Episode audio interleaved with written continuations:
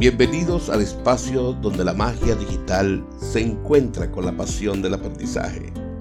Soy el profesor Juan Laya y me encanta compartir saberes contigo que inspiran y transforman.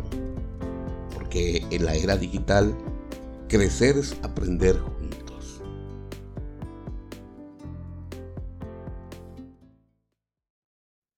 Hola, saludos cordiales.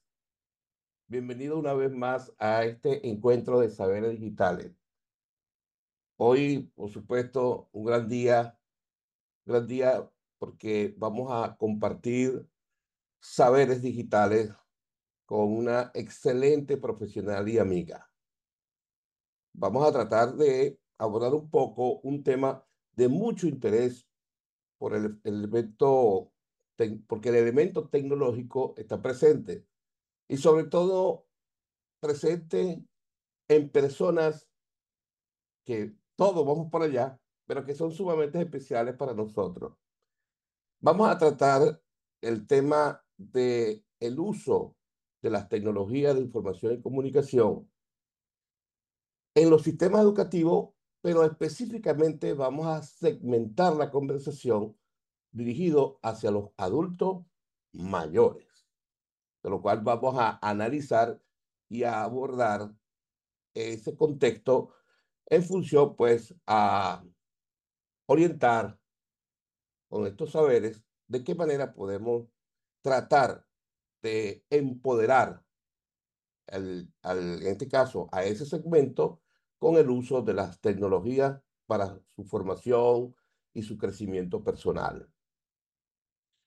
Hoy, como les dije, un día especial que vamos a conversar y vamos a lograr eh, deslucidar las opciones, las características, las propiedades y que de algún modo la invitada que vamos a tener nos va a dar, digamos, luces de cuál es el estado de arte de esta situación con respecto a las tecnologías de información y comunicación a, la, a los sistemas educativos actuales y relacionados con las personas de, eh, de, edad mayor.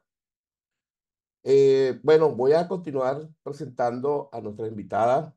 Con mucho orgullo, ¿cómo estás, Dexy? ¿Cómo te ha ido? Me encanta tenerte por acá. ¿Me permites, Dexy, presentarte? Dexy es bueno, tiene muchos títulos de éxito, no caben en mi vocabulario, postdoctorado, de, bueno, desde pregrado, postdoctorado, todos los títulos del mundo, creo que ya los tiene, son suficientes. inclusive los voy a dejar por acá porque de verdad tiene una gran trayectoria académica, la cual, por supuesto, para mí es un privilegio y, y un honor tener, digamos, en este caso particular a nuestra amiga doctora Dexia Suaje en este, en este encuentro. Esperemos, bueno, que lo disfrutemos y que aprovechemos al máximo sus habilidades y capacidades en este mundo digital para el cual estamos en este momento aprovechando. Hola Dexi, ¿cómo estás? Bienvenida. Gracias, Juan. Primero que nada, saludos a toda tu audiencia, que es bien numerosa. Gracias por la invitación y bueno, que pasemos un rato ameno hablando de lo que nos gusta. Así es. Muchas gracias, Dexi.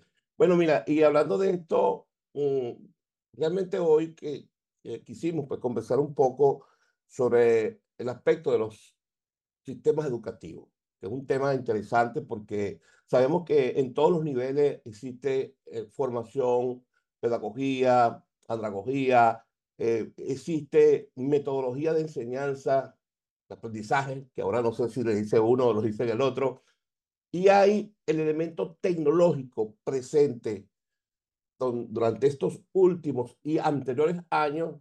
Hemos visto que la tecnología ha sido protagonista para apoyar el proceso de enseñanza según cualquier sistema educativo. Puede ser a nivel escolar, puede ser a nivel universitario, pero la idea es realmente saber cuál es la importancia de integrar la tecnología de información y comunicación a los procesos educativos y particularmente cómo haremos para abordar ese uso en las personas mayores. ¿Qué opinas tú de este contexto, Dexy? Ok, Juan, mira, hablamos de tres cosas bien interesantes. Uno, educación. Dos, tecnología. Y tres, estamos hablando de el adulto. Lo que pasa es que en las nuevas tendencias ya no sabemos quién es adulto y quién es adulto. ¿Por qué? Porque hace poco en un cómic decían que el adulto comienza a partir de los 80 años y que todavía las personas eh, en la época, en la edad de nosotros, somos jóvenes. Y bueno, yo me siento joven. Y de hecho, hay anécdotas de personas que después de los 60 que han comenzado a emprender y se han hecho exitosos.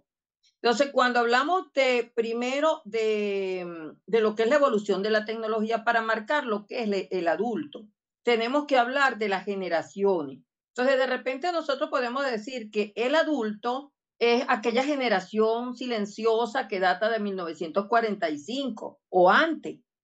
Aquellas personas que no tenían o no supieron lo que era el computador, porque recuerda que si hablamos de la historia de la computación, podemos hablar que el computador nace justamente después de la Segunda Guerra Mundial en ese periodo. Y justamente a esas personas se le llama la generación silenciosa. Pero luego hablamos de los baby boomers, que es aquella generación que nace o está con las primeras computadoras. Nosotros, bueno, todavía no entramos ahí. Hablamos de los senial o de la generación X, luego la generación de los millennials, que es la generación Y, o de lo que es la generación Z. Entonces se dice que justamente a partir de los millennials, que son los inmigrantes digitales, o son los nativos, perdón, digitales, y antes de ellos eran los migrantes. Entonces, podemos decir que los adultos son los migrantes y que los jóvenes son los nativos, o sea, desde el punto de vista de la concepción de la tecnología. Entonces, ya yo no hablo de edades, entonces hablamos de generaciones.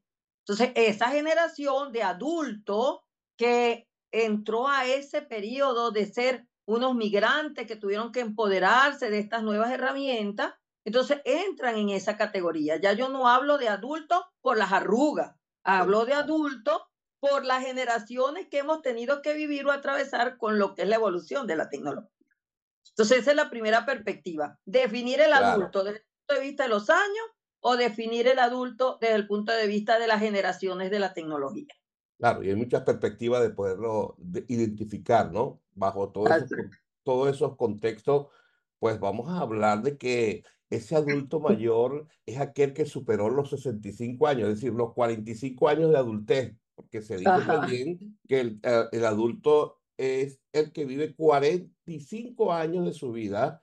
Después que pasa esos 45 años, realmente se dice que es de 20 años a 65 años. Ojo, esto es una perspectiva. Hay muchas perspectivas. Por, ejemplo, hay unos que lo, lo, delimitan con, mm, desde el punto de vista legal, ¿no? Desde el punto de vista eh, cultural, inclusive. realmente, yo pienso que el adulto y, o adulto mayor no hay un límite de edad, quizás es un límite operativo, yo me atrevo a decirlo eso, ¿no? Ahora fíjate, Dexy, lo interesante es que en su proceso de, de querer aprender, porque realmente el aprendizaje es eterno, eh, este, cada quien pues toma la decisión de en qué momento hacerlo y dónde hacerlo. Pero lo interesante de esto, ¿qué papel, qué rol ha jugado la tecnología para incorporar al adulto del que estamos hablando, del ese adulto imaginario mayor, ha sido, qué importancia ha tenido la tecnología, pues en, función a esa necesidad de lograr un propósito de aprendizaje a través de la misma. Bueno, mira, es bien importante cuando hablamos ahora del adulto y la parte de formación, la parte de educación. Eh, ya nosotros la tecnología permite que se rompan muchas barreras. Dentro de esas barreras que se rompe, se rompe la barrera del espacio y se va, rompe también la barrera del tiempo. Entonces, por eso es que hablamos de estos nuevos paradigmas basados en, basados en la, en la ubicuidad, en, en paradigmas disruptivos que volvemos a tocarlo de la edad. Entonces, ¿cuál es la ventaja o la fortaleza que tiene el adulto, el adulto mayor? Que la tecnología lo viene a incorporar. O sea, ya hay un modelo, ya va a hablar de un modelo educativo donde tengamos que incorporar al adulto es difícil porque ya el adulto de por sí empieza a incorporarse porque la tecnología permite eso. Al, romper el, el, espacio, o sea, la barrera de espacio, al, al romper la barrera del tiempo, hablamos de la accesibilidad. Entonces, el adulto se incorpora porque ¿cuáles son una de las limitaciones, entre comillas, del adulto en cuanto a edad? Lo que es la movilidad, porque de repente uno no puede caminar bien, porque tiene alguna afección. O sea, las limitantes del adulto, digamos, es el cuerpo. Pero un adulto sano de mente es un adulto que tiene un, un gran autoconcepto de sí mismo, tiene una imagen clara, tiene mucha fortaleza, son autónomos, son responsables, tienen una gran experiencia, tienen una necesidad de saber. Entonces, todas estas características del adulto más bien lo favorecen con las, con las tecnologías. Entonces, al tener el acceso a la tecnología, la tecnología más bien se vuelve una aliada del adulto. ¿Para qué? Para fortalecer ese proceso de aprendizaje.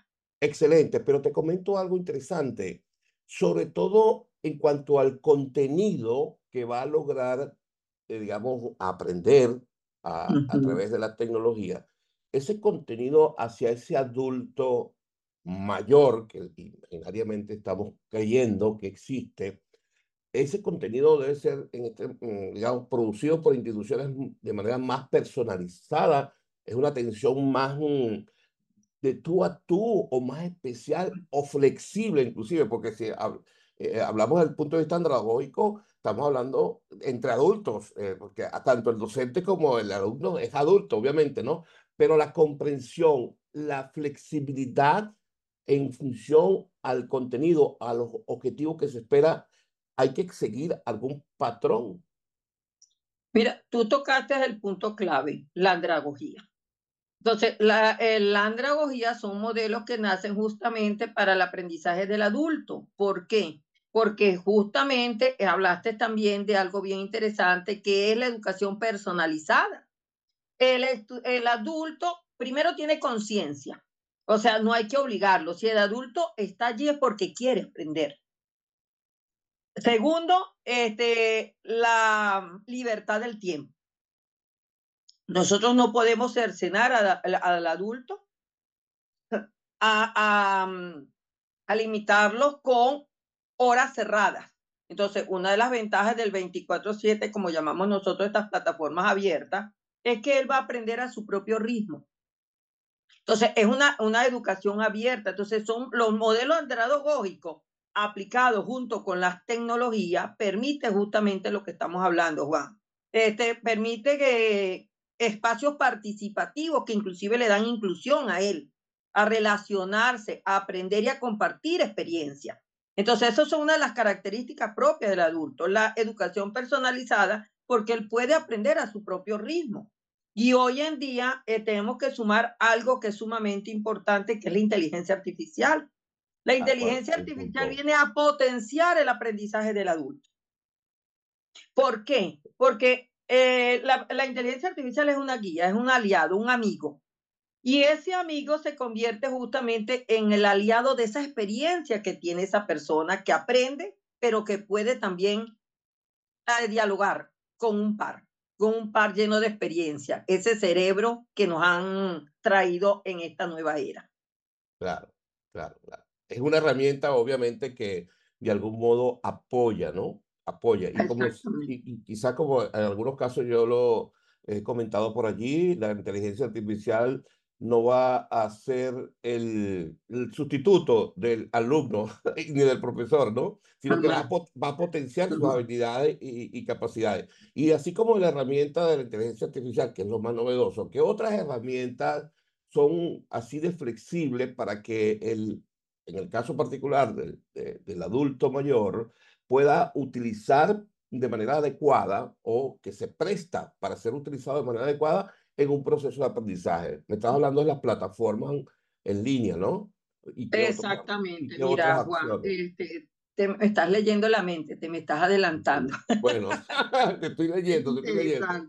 Porque cuando me hablas de justamente de qué herramientas tecnológicas, las plataformas de aprendizaje vienen a fortalecer esto. ¿Por qué? Porque son espacios donde se puede em, crear contenidos adaptados justamente a este adulto que le permite la colaboración, le permite la flexibilidad, ¿ok? En cuanto a tiempo, este, le permite optar a herramientas, ¿verdad? De colaborativa y también a, a la personalización de su aprendizaje.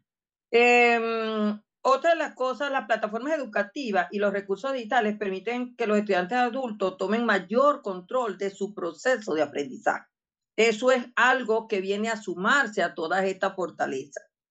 Entonces, eh, las mismas redes sociales, aunque tú no creas, porque las redes sociales no solamente son para comunicar y, y para decirnos estamos bonitos, las redes sociales también se convierten en espacios de aprendizaje. ¿Quién no, está en herramientas y en espacios de aprendizaje. Por ejemplo, Facebook. Facebook es una plataforma que uno puede crear grupos y dentro de esos grupos eh, yo he visto muchos cursos, talleres, por ejemplo, de, de, para hacer torta, de gourmet. Entonces se comparten ahí aprendizaje y mira, y, eh, y se hace bien dinámico todo aquello. Entonces mira cómo, cómo ha evolucionado la tecnología y cada día, entonces por eso la barrera espacio-tiempo, la barrera de edad no existe. Entonces todos estos modelos vienen en, por cierto, a, a sumar. Dime. Claro, muy, eh, muy, interesante lo que comenta. Muy interesante por el hecho de que quizás muchos eh, adultos mayores no ven los, las distintas ventanitas que hay en estos espacios digitales para lograr una, fortalecer un aprendizaje. Pero te pregunto algo puntual, Alexi. ¿Has tenido una persona mayor, mayor, que tú puedas identificarme, eh, que les hayas dado clase a través de estas tecnologías?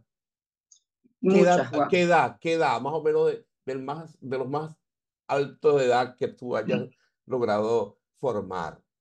Mira, la, la persona para mí, eh, el ícono de lo que es el aprendizaje y porque me toca directamente, eh, fue mi mamá. Tú conociste wow. a mi mamá, Juan. Entonces, la mejor alumna. Yo recuerdo, ajá, yo recuerdo que mi mamá ya tenía 80 años cuando yo le digo a mis hermanos que yo quiero comprarle un celular a mi mamá. Y me dicen, pero ¿qué va a hacer mi mamá con un celular? Mi mamá no sabe usar un celular. ¿Cómo la vas a enseñar? Entonces fue la primera estudiante que tuve para que tuviera acceso a la tecnología. Hoy en día, ¿qué hubiese sido? Bueno, mi mamá, pues ya tiene un año de haberse ido al otro espacio, pero mi mamá llegó a, a tener 100 años. O sea, mi mamá, wow. sí, y mi mamá eh, se le podía quedar todo. Claro, tuvo una fortaleza, a diferencia de muchos señores que cuando llegan a, la, a los 100 años no, no tienen 100% lucidez. Mi mamá tenía 100% lucidez. Y eh, mi mamá eh, se le quedaba cualquier cosa menos el celular menos el celular. Entonces, sí, entonces sí, ya en el último tiempo yo dije, mi mamá tengo que enseñarle a hacer videoconferencia porque por WhatsApp ella podía interactuar con todos sus nietos, pero yo quería que ella aprendiera a, a hacer lo de la videoconferencia. Entonces, te digo que, que es una señora, mi suegra también es otro ejemplo, mi suegra después de los 70 años aprendió italiano, sola por internet. ¡Wow! Excelente. Sí, señor. Ella aprendió, entonces yo, y, y, la tengo como ejemplo, porque yo digo, oye, como mi suegra, desde su casa, porque todos los hijos se, se fueron, entonces mi esposo le, le uh acondicionó un computador y ella pasaba todo el día en internet. Entonces, ¿qué decidió ella? Porque a ella le gustaban los idiomas, aprender idiomas. Ella aprendió el inglés, pero dominó el italiano. Y okay. él, ella fue, sí, señor. Y en ese caso particular, Dexy, tanto, obviamente, eh, a tu de tu madre, que Dios, Dios, la tenga en la gloria, tu suegra, eh, eh personas como mi madre también, o, o, personas que obviamente estamos en el entorno, son eh, realmente para nosotros que quizás hemos vivido pues parte de la tecnología, se convierte pues un, en una facilidad y accesibilidad para ellos de poder obtener un aprendizaje. Eh, pero esa, esa persona mayor como tal, que, ¿qué necesita? Eh, aparte de tener un hijo, vamos a suponer que no estamos nosotros en ese entorno, ¿Qué necesita una persona mayor, mayor como de edad, de bastante edad, condiciones, lucidez, accesibilidad? Ese es el primer punto. Sí, el primer punto, primero es creer en ellos. Cuando digo creer en ellos, es creer que el adulto mayor no es viejo, ojo, porque se le arrugó su cara, porque le salieron canas. O sea, de hecho, eh, esas personas están dispuestas a aprender. Cuando empecemos a entender que a través de las tecnologías y a, a, través de programas formativos orientados al adulto, y me voy yo inclusive a las redes sociales. Últimamente, no sé si tú has visto en Instagram que aparecen muchos mensajes solicitando personas que trabajen desde su casa y dicen que la edad no es un limitante. O sea, ya eso, ya estamos inundados de anuncios como eso donde dicen que la edad no es limitante. Entonces se están dando cuenta que una persona que tenga conciencia completa, que, que, que, tuvo mucho aprendizaje, mucho conocimiento, que de repente su limitante es la movilidad, lo que te estoy diciendo, poder desplazarse, sí. pero teniendo en su casa un teléfono o un computador con acceso a Internet, le abre las puertas al mundo y al trabajo, Juan. Ese es uno de los nuevos paradigmas que hay que romper. Entonces, cuando empecemos claro. más bien a darle la oportunidad a ese adulto, no encerrarlo, sino al contrario, darle esos programas de apoyo, esos programas formativos, se claro. convierten más bien en un ente de activación de la economía, es correcto. no una carga. Y, y, Dexi, y que el mismo adulto, sin esperar que lo activen, pueda tomar esa iniciativa para incorporarse a, digamos, al, a la, al, al, uso, a la usabilidad, a la accesibilidad, a la oportunidad, que sea proactivo para efecto de que no hay una barrera que le impida lograr operativamente hablando lo que es una oportunidad, una ventana no solamente de aprendizaje, de oportunidades laborales, ¿no? Porque de, detrás de todo esto, pues, al final se busca es eso, lograr oportunidades. Ahora, en función a eso que me estás comentando, sí, que vamos, hemos vivido eh, en la familia, hemos vivido con la experiencia con alumnos que hemos tenido eh, de mayor edad, ¿qué recomendaciones le daríamos entonces a, la, a nuestras instituciones, a instituciones formativas, para que incorporen en su currículum alguna estrategia que fortalezca el uso de las tecnologías en sus procesos educativos? Bueno, Juan, mira, este, el problema que tenemos nosotros es más bien a nivel de políticas públicas y a nivel de políticas de Estado. Cuando digo porque generalmente se está pensando y a veces se escucha mal, yo lo escucho mal, cuando dicen el adulto es una carga. Oye, el adulto mayor no es una carga. Es una carga en la medida que nosotros no tengamos confianza en ese adulto mayor y que su debilidad, vuelvo y repito, de repente es su cuerpo, su movilidad, más no su inteligencia. Entonces nosotros lo que tenemos es que generar políticas de apoyo a al adulto, de apo a programas. Yo no sé, yo no conozco programas de formación en ti para adultos. Yo, de Suárez no lo conoce como una política pública. Tanto presencial ¿Ves? como online, ¿no? Ajá, y entonces, y no, y ya no a la presencialidad. No es que yo me, yo me limito, sino al contrario. Ajá. Entonces, tenemos que fortalecer primero dentro del núcleo familiar.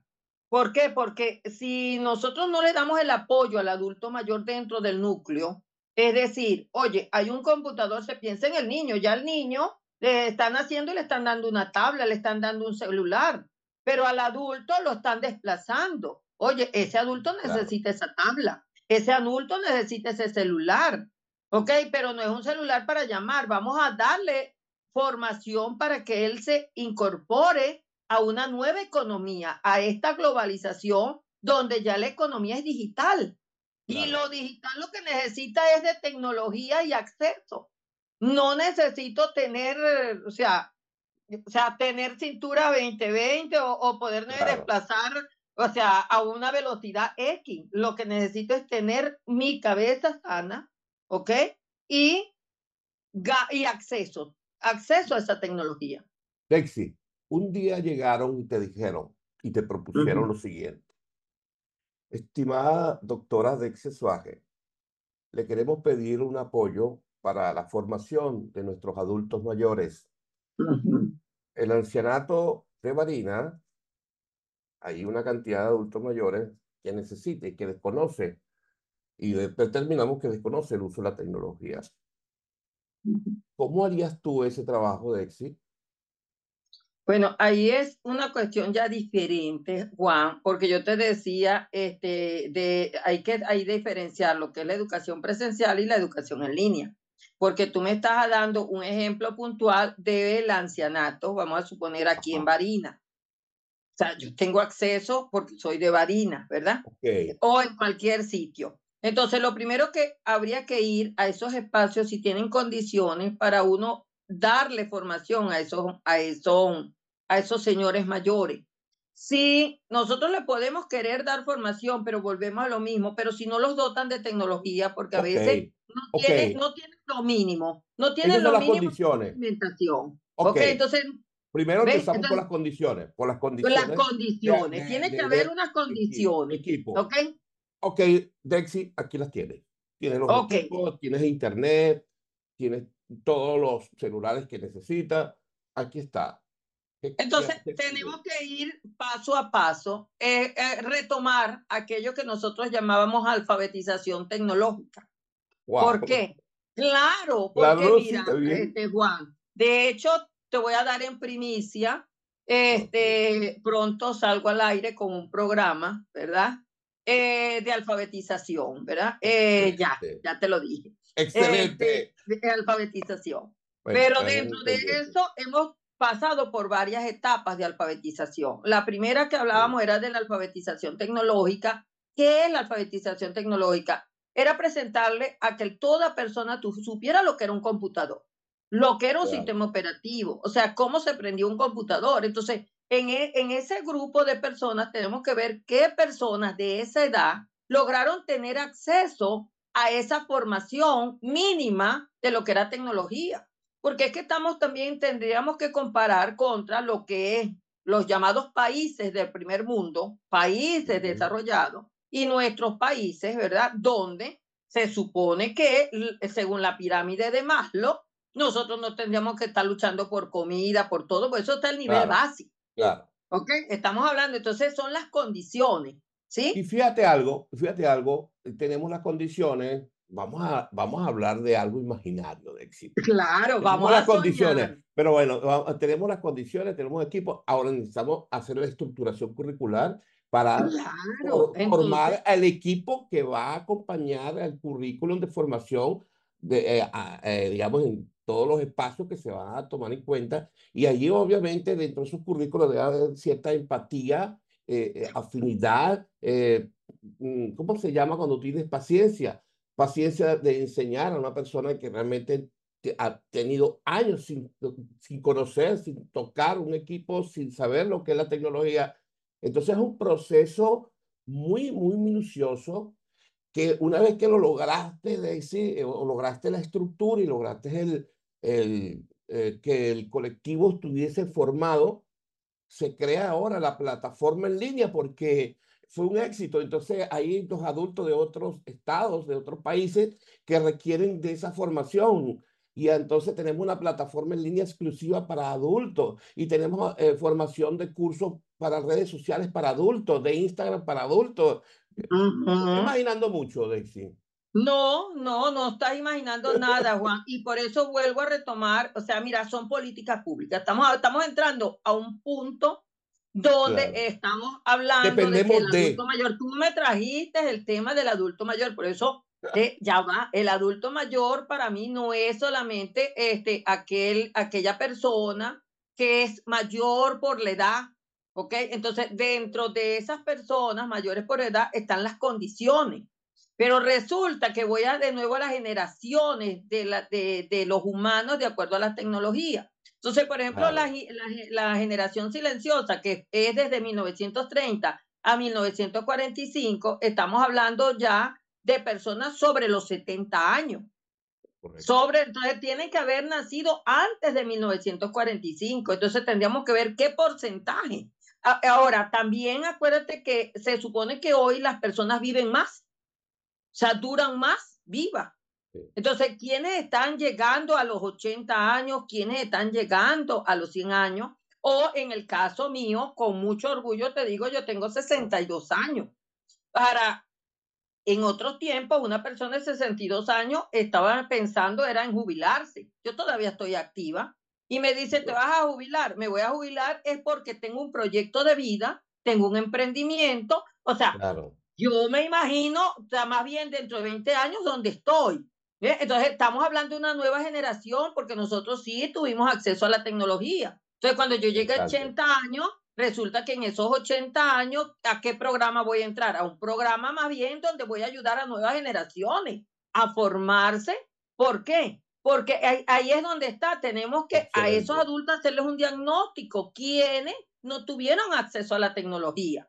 Pero ¿cuántos colegas de nosotros hoy en día que están jubilados, hablo de nuestra universidad, Juan, tienen más de, están entre los 70 y 80 años? Y esos son experiencias. Esas personas yo las tomaría para producir libros, para dar charlas, para dar, ¿y cómo lo haría? Generar contenido, generar contenido. Crear contenido. Entonces, eh, para validar inclusive lo que me dice la IA.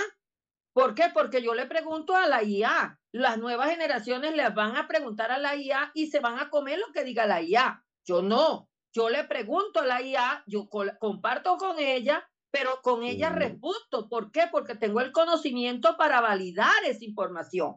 Entonces, ¿quiénes podemos validar esos contenidos? quienes tuvimos acceso, quienes fuimos formados, quienes hemos estudiado a lo largo de la vida. Entonces, nosotros tenemos que darle a esas personas, a esos adultos mayores, esos programas de formación.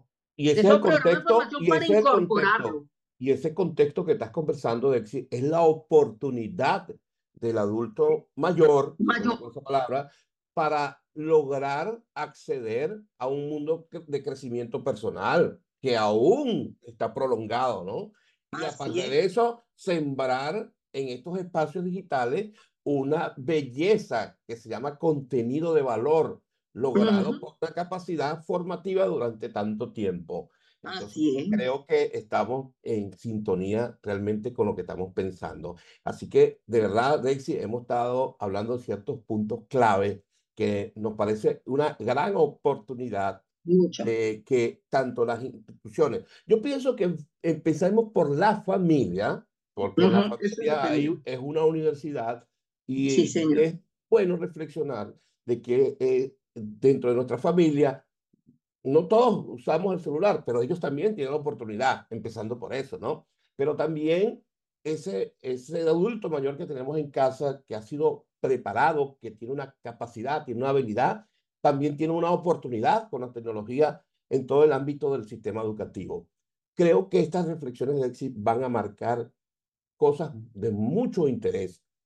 Te quiero agradecer, mi estimada, por esta oportunidad que me ha brindado. No sé si tiene unas palabras de reflexiones finales para que nuestra audiencia mantenga el entusiasmo de este tema tan interesante. Bueno, primero vamos a hacer un breve resumen de lo que han sido las TIC, del impacto que han tenido en la educación de los mismos adultos, de los modelos andragógicos, de que ha hecho que la, la educación sea más accesible, más flexible, más interactiva, personalizada, colaborativa, actualizada. Pare de contar. Entonces, en ese marco de este mar de posibilidades, Juan, Hoy, gracias por abrirme inclusive, porque dialogando es que uno dice, oye, yo puedo ir más allá, ¿ok? Nace como una conversación para tratar un tema y veo una gran oportunidad. Entonces, agradecida por esta oportunidad de compartir contigo, de abrirme a esa nueva posibilidad del adulto mayor donde estamos empezando a dar esos pasitos y donde en lugar de salir, ¿no? Estamos entrando, porque ahora es que somos más competitivos gracias a las TIC. Así que... Muchas gracias, Nexi. A todo Muchas gracias. que te escucha. Así es, y los animo a todos a suscribirse a este canal tan valioso, donde vamos a tener mm, otros invitados tan especiales como nuestra amiga y queridísima doctora Dexia Suaje. Espero su retroalimentación, espero su sugerencia para seguir creciendo, o mejor dicho, seguir avanzando. Chao. Chao. El secreto de vivir es saber compartir.